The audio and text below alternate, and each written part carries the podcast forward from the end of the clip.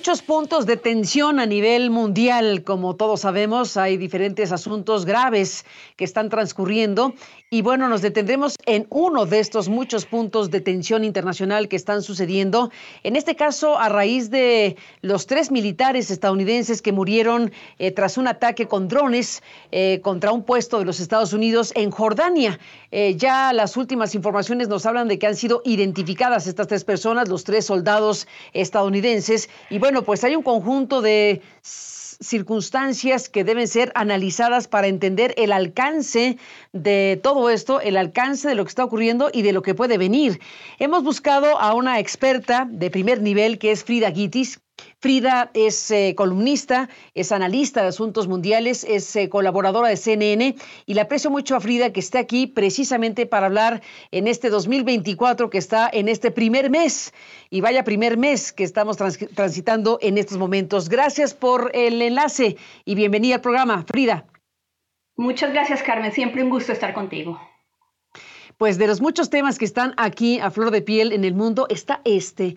¿Qué alcance tiene toda esta circunstancia? Eh, lo que está afirmando Estados Unidos, la responsabilidad que está adjudicando Estados Unidos de este ataque con drones en Jordania, la negativa de, de Irán a aceptarlo, en fin, todo este conjunto de elementos y pues una preocupación de qué puede venir a partir de esto. Mira, esta, esta guerra que comenzó en, entre Israel y Hamas el 7 de octubre, cuando Hamas atacó, hay que, hay que verla con una perspectiva más, más grande. Eh, no es simplemente una guerra entre Israel y, y Hamas, es, es, un conflicto regional, a pesar de que la mayor parte de, de, la, de los, los, intercambios militares han sido en, dentro de Gaza, pero realmente hay, hay otros actores, por llamarlos así, así eh, en este conflicto. Y el principal es Irán. Eh, Irán respalda a una, una serie de, milicias armadas, militantes islamistas que, que se, se, encuentran por toda la región, por todo el Medio Oriente.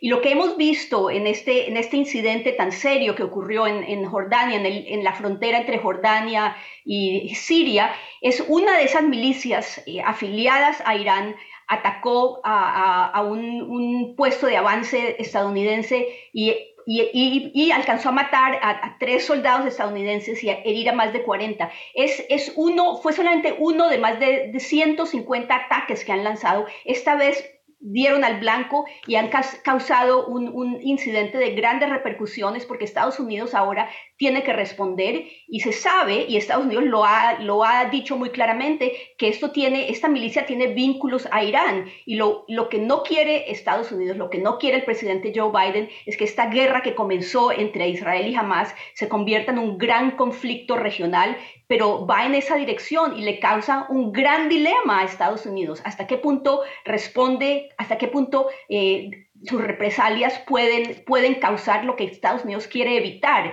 Al atacar a, Irán podrían hacer que esta guerra se acabe regando mucho. Así que es una, una decisión, un momento muy, muy problemático, muy difícil y es una gran decisión para el presidente de Estados Unidos. Sin duda. Em, el hecho de que Irán eh, niegue responsabilidad, pues es importante al final de cuentas. No tengo idea si sí o si no, pero al final de cuentas estamos hablando de que ellos dicen, no fuimos nosotros.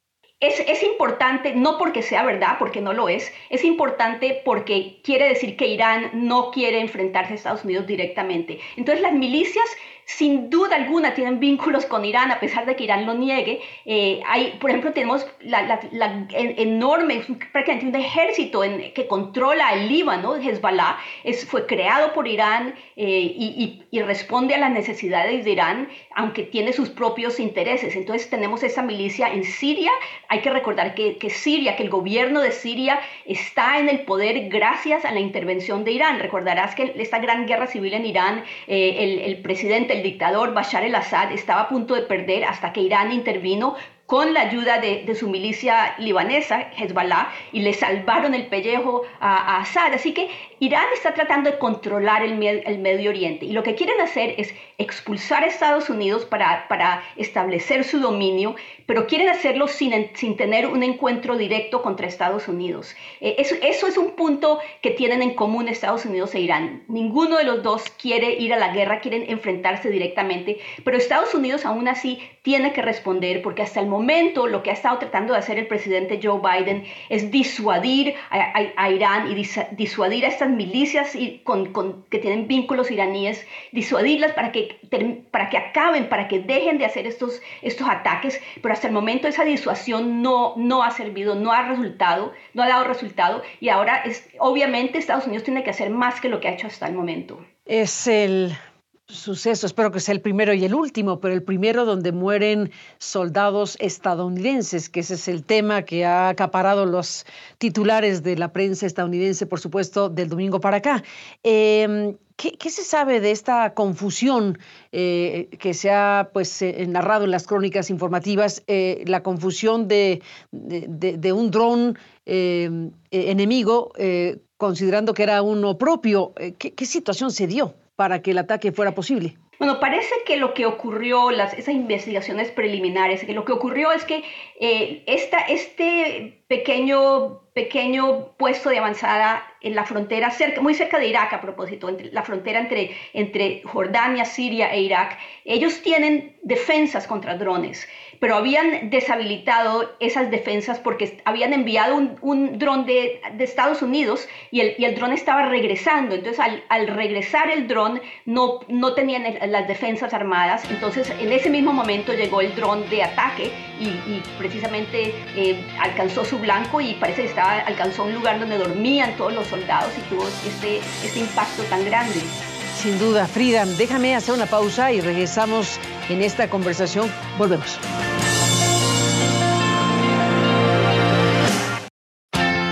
Bueno, estamos de regreso con Frida Gitis. Eh, Frida, y bueno, pues eh, te hemos escuchado con enorme interés respecto al tema de Jordania y de este ataque que le costó la vida a estos soldados estadounidenses y a la espera de ver en qué se traduce esta, eh, este planteamiento de Estados Unidos de que habrá respuesta respecto a lo sucedido. Em, desde todos los puntos de vista, como tú lo explicaste muy bien, esto está asociado a una conflictiva en curso de enormes dimensiones humanas que es la que está viviendo la franja de Gaza. En el hipotético caso no deseado de que el conflicto se extienda a raíz de este suceso que le costó la vida a los soldados estadounidenses, eh, ¿cuáles son los escenarios, Frida, en este momento? Mira, el, gran, la, gran eh, incógnita sobre el futuro de Gaza es quién va a gobernar cuando, cuando se termine este conflicto que algún día terminará. Eh, para Israel, la, idea de que jamás quede en el poder es básicamente inconcebible. Jamás es uno de esos, eh, uno de esos, esas milicias aliadas con, con Irán y al igual que Irán tiene como objetivo y un objetivo del que hablan muy claramente. Su objetivo es destruir a Israel y de hecho hablan de, destruir, de matar judíos también, no solo, no solo a Israel. Eh, después de este ataque, los líderes de Hamas han dicho que el ataque en el que mataron a 1.200, 1200 personas fue una práctica y lo han dicho varias veces, dijeron que lo harán otra vez si tienen la oportunidad y están afiliados con un país, con Irán, que también quiere destruir a Israel. O sea que para, para Israel es muy, muy difícil eh, aceptar que jamás quede en el poder. Pero entonces, asumiendo, si, si, si Israel es capaz de, de retirar, a, de sacar a jamás del poder, ¿Quién va a estar en control allá? Y esa es la gran pregunta y ese es el gran dilema que, que está causando que los diplomáticos se, se, pasen noches, noches en vela pensando qué hacerlo. Hay una, una serie de ideas de cómo manejar la situación, pero todo esto también depende de qué es lo que está pasando en el resto de la región y, y para, que, para que la situación en, en, eh, en Gaza, en, en, todos los territorios palestinos se resuelva, se necesita el apoyo de más países, de países árabes que en este momento están, están a ayudar. Los países, hay que recordar, como hablamos anteriormente, este es un conflicto que no es solo entre Israel y, y, Hamas o, entre Israel y los palestinos, es un conflicto entre, entre eh, digamos, un, un, eje que rechaza la existencia de Israel y que se opone al mundo occidental, que se opone a la presencia de Estados Unidos y que está apoyado por Irán por una parte. Y el otro, por otra parte está Irán con sus aliados. Y, y, es muy importante recordar que países árabes, no, recordemos que Irán no es un país árabe, Irán es un país musulmán chiita. Los países árabes como los Emiratos Árabes Unidos, como Arabia Saudita, todos ellos están, se oponen a Irán, tienen relaciones muy, muy tensas con Irán y, también se oponen a Hamas. Ellos no quieren que Hamas eh, emerja victorioso de, esta, de este conflicto. Entonces, ellos están tratando de participar en que se encuentre eh, una solución a este problema. Es un conflicto enorme que tiene repercusiones globales. Y bueno, te, te invito a detenernos en eh, otro punto de tensión mundial que tiene que ver en este caso con Corea del Norte. Ya en las últimas horas hemos visto cómo Corea del Sur, pues, se está señalando a Norcorea eh, del lanzamiento de, misiles crucero eh, en un mes tres veces, es lo que dice Corea del Sur. Eh, ¿Qué tipo de cosas estás viendo ahí? ¿Qué tipo de circunstancias está viviendo en esa otra parte del mundo? Hemos, llevamos muchos años escuchando declaraciones de los líderes coreanos, del el actual líder Kim, que habla de, destruir, de atacar, de todo. Eso lo hemos oído desde hace mucho tiempo, esas declaraciones eh, tan, tan escandalosas a veces. Pero los especialistas en Norcorea dicen que algo ha cambiado. Eh, Norcorea, desde, desde su fundación, desde que comenzó, ha dicho que tenía como objetivo la reunificación con, con el sur. Ahora han declarado, hace unos días declararon que ya no tienen ese objetivo, que Corea del Sur es un país enemigo. Además de eso, dicen que se oponen a cualquier tipo de reconciliación con Estados Unidos y hay algunos expertos, algunos eh, analistas internacionales que, que, dicen con, con, gran preocupación y con certeza en, sus, en, su forma de ver que, que Corea, del, Corea del Norte ha decidido ir a la guerra. Eh, es, es, un, eh, es una, una advertencia muy preocupante. No todo el mundo está de acuerdo, pero hay muchas señales, eh, señales que indican que algo realmente ha cambiado. y, y, realmente hay cosas que han cambiado y son precisamente de lo que hablábamos en este momento. Corea del Norte tenía un solo amigo en todo el mundo y era China. Eh, Beijing los protegía, les ayudaba, podría, los, limitaba su, su, comportamiento, pero desde que comenzó la guerra en Ucrania, entre Rusia y Ucrania, eh, Vladimir Putin ha, desarrollado una relación muy cercana con, con Kim. Eh, vimos que Kim viajó a Rusia, que es algo que nunca hace, nunca sale del país casi. Eh, viajó a Rusia el año pasado, le ha, le ha transferido, se cree que más de un millón de, piezas de artillería a Rusia, que estaba, Rusia, el arsenal ruso se había, se estaba acabando y, y, Norcorea le, le, ayudó a Rusia, le salvó el momento. Eh, están, parece que le está dando misiles avanzados a Rusia. Es una cuestión que es una situación que le, da más confianza, más seguridad a Norcorea, pero por otra parte, en, mi opinión, ese mismo detalle me hace dudar que realmente Norcorea está planeando una guerra total, porque si, realmente lo estuvieran haciendo, yo me pregunto si estarían, si estarían prestándole sus armamentos a, otro país. Pero aún así hay grandes debates dentro de, la, dentro de los servicios de inteligencia de muchos países. Eh, Norcorea tiene armas nucleares, tiene la capacidad de atacar eh, a todo el territorio de Japón y de, Corea del Sur. La capital de Corea del Sur, Seúl, queda al lado de la frontera. Estuve ahí hace no hace mucho y la frontera es muy, muy cercana a, Seúl. Así que aún si, si en una guerra eh, Norcorea perdería contra, contra, sin duda, perdería contra Corea del Sur y Estados Unidos y Japón, eh, podría infligir terribles bajas en, Corea del Sur y me parece que lo que es bastante posible es que haga algún tipo de maniobra, maniobra militar eh, que no sea guerra total. Déjame, Frida, hacer una pausa y regresamos contigo en la parte final. Bueno, nos dejas con todos estos elementos en las consideraciones que haces, eh, pues eh, preocupantes sin duda. En general, ¿cuáles son los puntos que tú observas ahora que está este arranque 2024, en este primer mes que está ya terminando? ¿Cuáles son los puntos que tú estás viendo en general y de los cuales, si te parece, hablaremos para hacer el programa. Volvemos.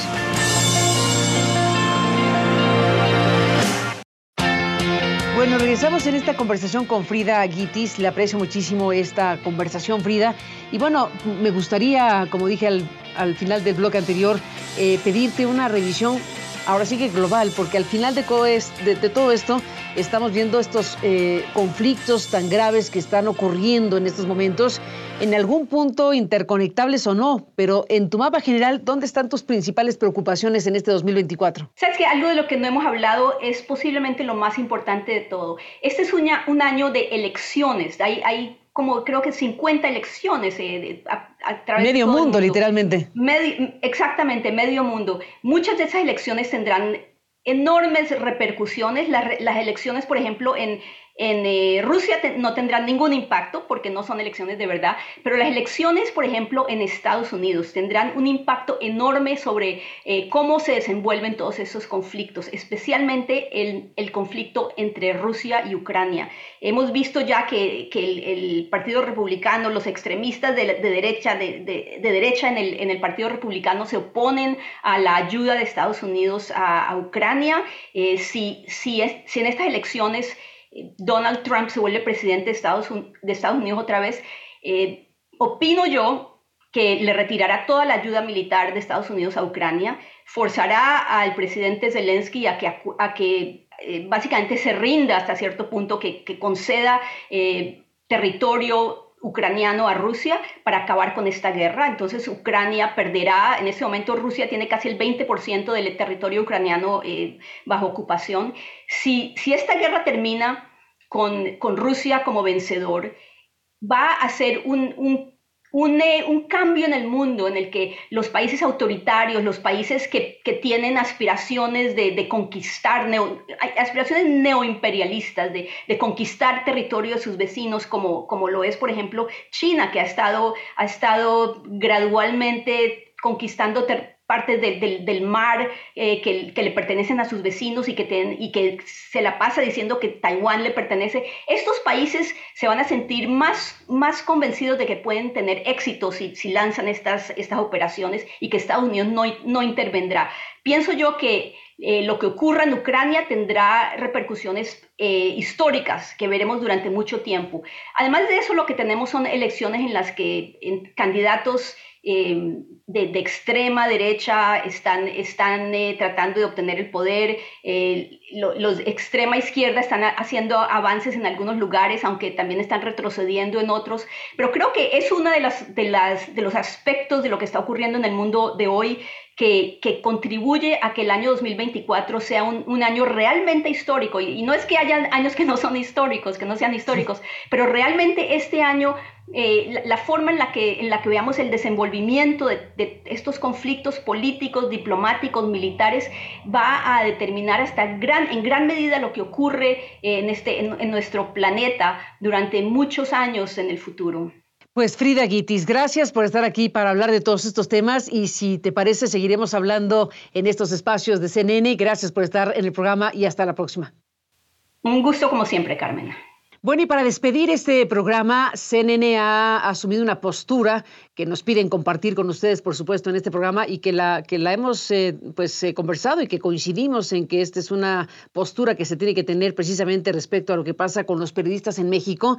CNN plantea que se ve y vemos con gran preocupación la creciente dificultad que enfrentamos los periodistas en México para ejercer precisamente de forma libre y segura nuestra misión de informar a la ciudadanía. Y bueno, aquí se hace el recuento desde lo más grave casos de periodistas asesinados en los últimos años, hasta la más reciente filtración de datos personales de decenas de periodistas, más de 300 periodistas, eh, incluidos miembros de nuestro equipo de CNN. También están sus datos personales eh, incluidos en esta lista de personas que, pues, sus datos fueron filtrados, fueron, eh, pues, difundidos indebidamente, ilegalmente, me parece que hay que decirlo. Y bueno, esta postura que compartimos rechaza rechaza precisamente la manera de manera contundente los ataques que atentan contra la libertad de expresión y la democracia. Y pues desde aquí hay que hacer un llamado al propio gobierno mexicano eh, para que se realice una investigación sobre esta filtración y a tomar medidas necesarias para garantizar la seguridad de los periodistas. Ya han hecho algunos anuncios, ya se ha dicho que identificaron eh, una, una cuenta que se había asignado a un exfuncionario de la presidencia de México eh, que desde España habría tomado estas informaciones de los datos personales de más de 300 periodistas y que se, se difundió. Así que quedamos a la espera con el llamado al gobierno mexicano de que esclarezca todo este panorama que pone desde luego en riesgo nuestras actividades periodísticas en un país como México. Seguiremos con esto. Gracias por permitirnos estar con usted esta noche. Hasta mañana.